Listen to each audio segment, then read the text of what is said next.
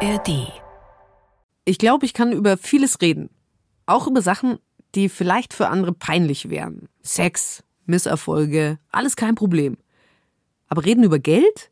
Also so konkrete Summen, wer hat was, wie, wo? Anstrengend. Dabei gehört Geld ja immer dazu. An dem Thema entscheidet sich so viel. Und nur wenn wir uns damit beschäftigen, können wir auch dafür sorgen, dass wir mehr Geld haben. Wie also können wir besser über Geld sprechen?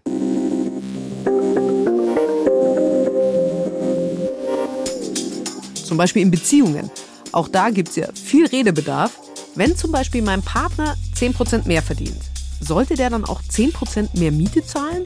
Und wie spreche ich das an? Das ist unser Thema Nummer 1 heute. Nummer 2. Wie kann Geld auch sonst für uns ein ganz normales Thema werden? Wie können wir mit unseren Freunden über Geld reden, ohne da rumzudrucksen? Und Thema Nummer 3. Gehaltsverhandlungen. Wie kriege ich wirklich mehr Geld? Dreimal besser, diese Woche mit mir, Birgit Frank.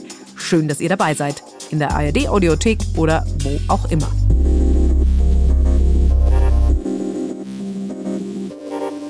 Am Anfang in der Beziehung ist es ja einfach. Beide verdienen das Geld, was sie halt verdienen, fertig. Aber sobald wir zusammen wohnen, zusammen in den Urlaub fahren oder natürlich, wenn wir Kinder haben, dann wird's kompliziert. Was ist dann fair? Halbe halbe? Und wenn wir unterschiedlich verdienen, Wer zahlt wie viel? Da tun wir uns oft nicht leicht. Wie können wir in einer Partnerschaft da so drüber sprechen, dass es alle weiterbringt? Darüber habe ich mit Natascha Wegeling geredet, aka Madame Moneypenny. Die ist eine von Deutschlands erfolgreichsten Finfluencerinnen. Das heißt, sie podcastet, schreibt und redet über Geld und Finanzen auf allen möglichen Plattformen im Netz. Ich glaube, je mehr ich mich davor versperre und je mehr das unterschwellig so ein bisschen mit und, ja, und dann hegt sich vielleicht so ein bisschen so ein Groll, das haben wir das gekauft, obwohl mir das eigentlich gar nicht so lieb war und so. Also Kosten-Nutzen eines Gespräches über Geld mit Partner, Partnerin ist in einem enorm positiven Verhältnis. Gleichzeitig, glaube ich, liegt es auch daran, dass ja oft derjenige oder diejenige über Geld sprechen will, die sich so ein bisschen ungerecht behandelt fühlt vielleicht. Ja. Und dann hofft man ja aber, dass der andere es anspricht und dann sagt, hey, pass auf, ich verdiene doch mehr. es passiert einfach nicht. Das ist ein typisches Frauenthema in dem Moment ja dann auch. Also wenn wir mal dabei bleiben, dass die Frau weniger verdient oder beziehungsweise da, wo es natürlich super relevant wird, ist, wenn halt Kinder ins Haus stehen ne? und die Frau die Care-Arbeit übernimmt oder einen sehr, sehr großen Teil der Care-Arbeit übernimmt, nicht arbeitet oder dann später in Teilzeit arbeitet und so weiter. Also wenn es in die Planung dessen geht, dann sollte spätestens ein Gespräch anfallen. Und wenn das dann jetzt noch nicht passiert ist, dann spätestens, wenn es dann wirklich so weit ist und das Kind da ist. Und weil dann, dann ist das die Realität. Ja, dann müssen wir drüber sprechen. So, dann ist es nicht, ja, was wäre wenn, sondern bumm, jetzt ist es soweit. Ich verdiene kein Geld mehr, kann nicht in meine Rentenkasse einzahlen, kann nicht meine Rentenversicherung bedienen, mein ETF-Sparplan, Karrierefutsch für die nächsten Jahre. Wie wollen wir das regeln? So. Natascha ist auch gerade Mutter geworden und beim Thema Reden über Geld, mit Mann, Freund, Frau, whatever, da rät sie nach allen Erfahrungen, auch mit ihrer Community, einfach machen. Alle scheuen immer dieses Gespräch. Und wenn es dann aber angesprochen wird, ist ganz oft, dass der andere sagt, oh gut, dass du es ansprichst. Oder, ah ja, stimmt, ja, ist eigentlich, das kann ich total verstehen, dass du dich unfair behandelt fühlst, so, lass uns das halt regeln. So, und wovor wir aber Angst haben, ist eine andere Antwort nee, machen wir nicht, wie kommt es jetzt darauf? So, hö, hö, was für ein Quatsch. Also Angst vor dieser Ablehnung. Da kann man sich aber auch nochmal die Frage stellen, wenn ich so Angst vor Ablehnung habe von meinem Partner für ein Thema, das halt, ein, da gibt es keine zwei Meinungen drüber, das ist halt ein Fakt äh, muss ich da vielleicht an anderer Stelle nochmal reingucken, was so Augenhöhe und so weiter betrifft. Aber das ist jetzt ein anderes Thema. Aber dieses Gespräch muss geführt werden. Und in der Regel, wenn ich eh in einer Partnerschaft bin auf Augenhöhe oder wo es beiden wichtig ist, dann ist das ein Gespräch, das läuft so nebenbei und dann ist das Thema gegessen. So, dann läuft das. Aber dann steigen wir nochmal ein. Ich habe mich schon gefragt, was ist gerecht? Also ist gerecht genau orientiert an, ich verdiene so und so viel Prozent von dem, was du verdienst und dementsprechend teilen wir die Ausgaben auf. Was ist gerecht? Also da ist das Drei-Konten-Modell wirklich ein sehr gutes Instrument, weil da muss man sich am Ende nur noch eine Frage stellen, zu der komme ich gleich. Das Drei-Konten-Modell funktioniert so, dass beide Einkünfte auf ein gemeinsames Konto fließen. Egal, wer jetzt wie viel verdient, das kommt alles da drauf. Davon werden dann die gemeinsamen Ausgaben getätigt. Miete, Urlaube, Sachen für die Kinder, Auto, was auch immer. Und dann, wenn die gemeinsamen Kosten durch sind, dann wird das Geld, was dann übrig ist, aufgeteilt und wandert auf die zwei privaten Konten. Also Mann, Frau, wie auch immer, Mann, Mann, Frau, Frau. Und dann muss man sich nämlich nur noch die Frage stellen, wie, in welchem Verhältnis soll es unten aufgeteilt werden? Ist es in dem Verhältnis, wie wir es reingeben? Ist es 50-50? Was ist es denn? Und meiner Meinung nach, also gerade wenn Care-Arbeit und so weiter mehr bei einer Person liegt 50-50 ist das Mindeste, weil es muss ausgeglichen werden. Das Gehalt, das ich nicht bekomme, das Elterngeld fließt ja sogar dann drauf mit auf das gemeinsame Konto, so, ne? Es muss ausgeglichen werden, die gesetzliche Rente, die mir verloren geht, meine private Vorsorge, die ich nicht mehr leisten kann, meine Gehaltsausfälle, die dann natürlich auch Auswirkungen auf die Zukunft haben. Wenn ich nach fünf Jahren sage, jetzt möchte ich wieder anfangen, ja, okay, dann stelle ich mal hinten an, so, ne? Das ist ja leider auch die Realität in Deutschland. Und meiner Meinung nach ist 50-50 da, das Ding, wie es halt sein sollte. Natürlich ist das jetzt auch wieder, ja, kann ja jeder wieder selber ausdiskutieren und so weiter. Aber ich würde mal sagen, die Latte liegt bei 50-50 eigentlich schon ganz richtig. Oft scheitert es ja auch daran, dass man sagt, ja klar, wir müssen das irgendwie eigentlich alles ausgleichen, das mit deinen Rentenansprüchen und so, aber das muss ja auch jemand ausrechnen. Ja, idealerweise passiert vorher Folgendes, dass, bleiben wir mal in diesem Beispiel, die Frau ihre Rentenlücke ausrechnet, so wie Rentenlücke ausrechnet, wie als wäre alles easy, ja, würde so durchlaufen. Und dann weiß er dann auch, welches Loch gibt es zu stopfen, was muss ich jetzt tun, um dieses Loch zu stopfen. Rentenlücke. Das ist das Geld, was dir später fehlt, um deinen Lebensstandard zum Beispiel auf dem gleichen Niveau wie jetzt gerade zu halten. Weil die gesetzliche Rente, die wird ja alleine wahrscheinlich nicht reichen für das, was du zum Leben später brauchst. Und wie viel Geld uns da fehlt, das sollten wir wissen. Auch um zu sehen, ist dieses Monster, vor dem alle Angst haben, oh Gott, später arm sein, ist es wirklich ein Monster? Oder kriegen wir das in den Griff? Wie man diese Lücke ausrechnet, dazu haben wir euch übrigens was verlinkt. Beispiel, ich habe eine Rentenlücke von keine Ahnung wie viel, 1000 Euro im Monat, die mir dann in der Rente fehlen würden. Das heißt, ich muss jetzt 500 Euro anlegen, vielleicht ein bisschen Versicherung, aber sehr wahrscheinlich auch Aktien-ETF-Portfolio-Depot. Dann habe ich ja diesen Betrag. Ja, dann sage ich 500 Euro brauche ich pro Monat, um da safe zu sein. Und dann kann man jetzt natürlich ansetzen bei diesem 50-50. Kommen da diese 500 Euro plus, kommen die da schon rüber oder ist es zu wenig? Aber das ist natürlich sozusagen das, wie man es ganzheitlich korrekt macht. Nicht nur, wir gucken, was übrig bleibt und verteilen es und es reicht aber nicht, sondern der korrekte Weg, der sichere Weg ist, das auszurechnen, die Zahl zu haben und zu sagen, 500 Euro müssen in mein Depot. Die fließen auch gerade in mein Depot wenn ich jetzt dieses Kind bekomme und aber nicht mehr arbeite und so weiter, dann können die dann nicht mehr reinfließen. Das heißt, das Geld bekomme ich von dir. so, da müssen wir halt gucken, wie es möglich ist. Sollte man gemeinsam Vermögen aufbauen oder lieber separat, weil man das irgendwann auch nicht mehr aufgedröselt kriegt, falls es denn sein muss? Ja, ich glaube auch da, ähnlich wie beim Drei-Konten-Modell, ist, glaube ich, eine Kombination ganz gut. Da ist halt aber einfach nur wichtig, also Klassiker ist natürlich das Eigenheim, bauen, Immobilie kaufen, was auch immer. Da ist so ein bisschen der Klassiker, wer steht denn da eigentlich im Kaufvertrag? Wer steht im Grundbuch? So, ne? Also oft ist dann nämlich der Mann, ja, ich, ich mag das schnell für uns beide. So, und dann habe ich Frauen bei mir sitzen, ja, ich habe ja eine Immobilie. Ich so, hast du? Also mir gehört nur das, wo mein Name draufsteht. So. Aber sollte ich denn dieses Depot zum Beispiel, sollte ich das überhaupt gemeinsam machen oder sollte man zwei getrennte machen? Das würde ich getrennt machen. Depot alleine jeweils auf den eigenen Namen. Also das Einzige, was man gemeinsam machen kann, sind Sachen wie Immobilie, gemeinsames Konto, ansonsten Depot und so weiter. Alleine machen, Versicherung, alleine machen, Rentenversicherung und so weiter. Ja, das Geld wird ja am Ende auch an mich ausgeschüttet und nicht an alle zusammen. So. Ich glaube, dann mit einem gemeinsamen Konto und das noch dann aufsplitten ist man, glaube ich, ganz gut bedient. Also das Vermögen ist nur dann in meinem Namen, wenn mein Name draufsteht. Das heißt, mein Depot ist in meinem Namen und das gehört mir alleine. Ich habe mich schon vor ein paar Jahren hingesetzt, habe entschieden, wie und wo ich Geld anlegen will. Ich habe ein Depot eröffnet, alles war vorbereitet und dann habe ich nichts gemacht. Kein Geld investiert. Weil ich irgendwie dann doch unsicher war, weil ich nicht wusste, ist es jetzt tatsächlich das Richtige? Oder war vielleicht die Empfehlung doch nicht so gut? Dieses ganze Ugh bei dem Thema. Und das Nicht-Wissen, das Nicht-Machen, das können wir natürlich verbessern. Mit Infos aus Büchern zum Beispiel, aus Podcasts oder von Beraterinnen. Es gibt da ja tausend Möglichkeiten. Aber was auch wirklich helfen würde, das wäre einfach mehr drüber reden. Was mach ich? Was machst du? Damit dieses ganze Thema normaler wird. Wie sprechen wir jeden Tag auch mit unseren Freunden besser über Geld? Das ist unser Thema Nummer zwei heute. Ich habe zum Beispiel überhaupt keine Ahnung, wie meine Freunde und Freundinnen ihr Geld so aufteilen. Was die investieren, wo die investieren. Bei Natascha Wegelin ist es anders. Also privat wissen meine Freunde, was ich verdiene, wie das Business läuft, wie viel ich davon zur Seite lege, was ich an Miete zahle und so weiter. Also das wissen die, wissen die eigentlich schon recht gut. Und so überlege ich mal in die andere Richtung auch, ja. Also da reden wir recht offen drüber und auch komplett, also das kann ich wirklich sagen, komplett ohne Neid. Es ist auch nicht neutral, sondern wir freuen uns füreinander gegenseitig, ja. Und fragen dann, ja, wie machst du denn dies und da? Also darum geht's ja eigentlich. Ne? Es geht ja nicht darum zu posen und zu sagen, ja, guck mal hier, wie es läuft und so. Es läuft ja auch nicht bei allen immer gut. Wie viel verdienst du? Und was hast du wo angelegt?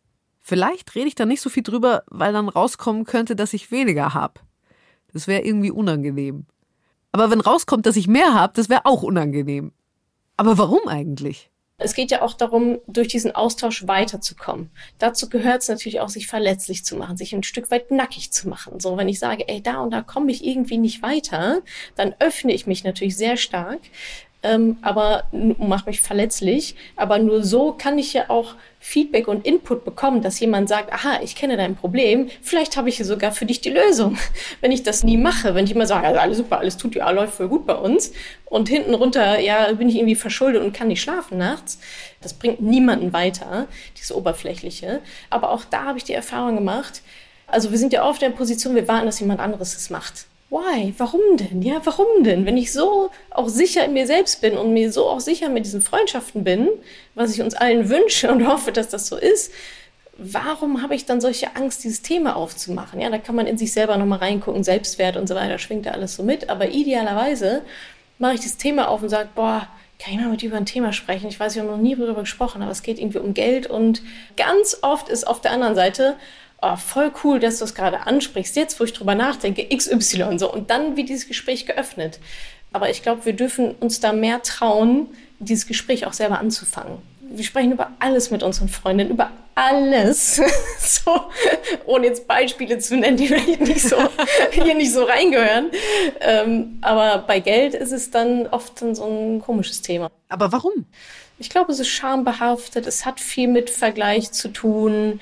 Gerade letztens hatte ich mit einer Frau aus meiner Community gesprochen, die hatte diesen Glaubenssatz, sei zufrieden mit dem, was du bist und was du hast. So, sei zufrieden, streb nicht nach mehr. Und in dem Moment, wo ich vielleicht einen Missstand eröffne und sage, ey, eigentlich würde ich mir wünschen, ich würde viel mehr Geld verdienen.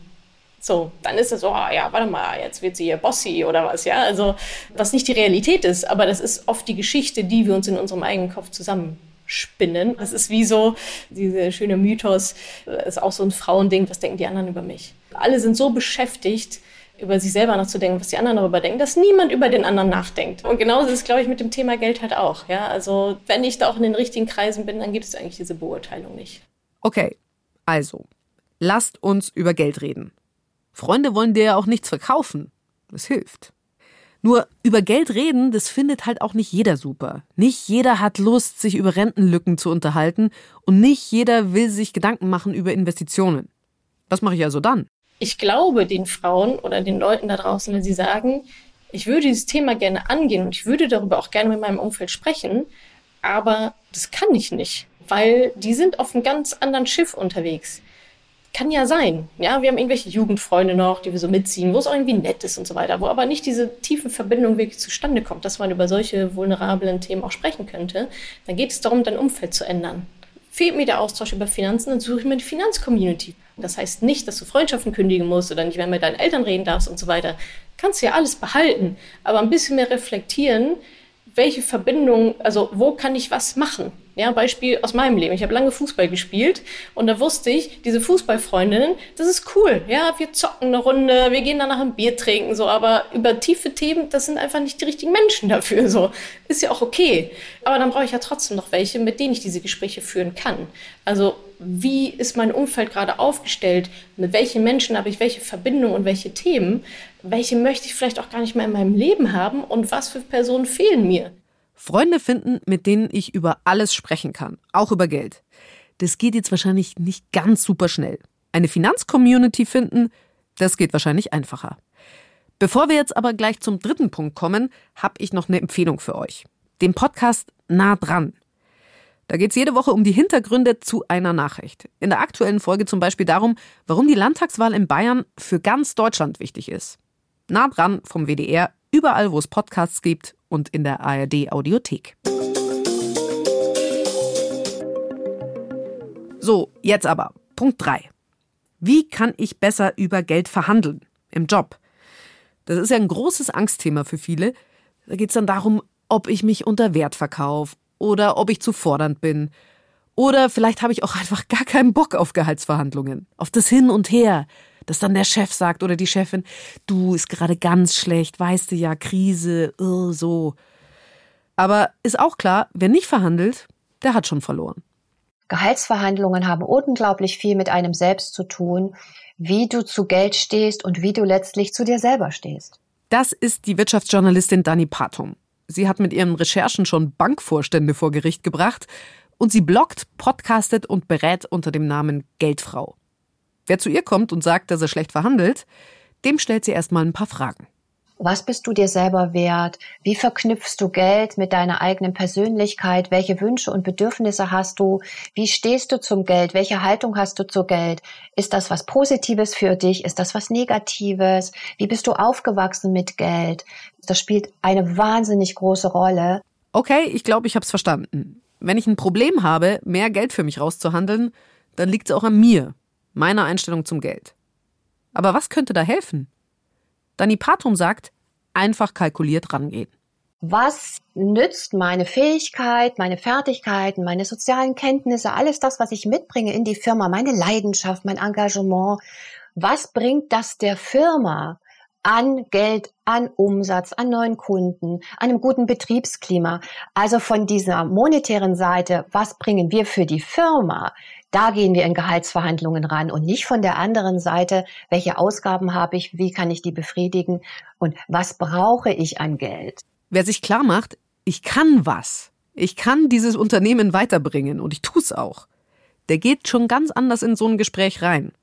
Zum Beispiel, wenn dann auch so Phrasen kommen wie, du, momentan ist es ganz schlecht leider. Dann kann man ja zurückfragen, was könntest du denn geben oder was könnten Sie denn geben? Ne? Also wie man mit dem Chef umgeht. Was wärest du denn bereit, dafür zu geben, dass ich mich so engagiert in die Firma einbringe.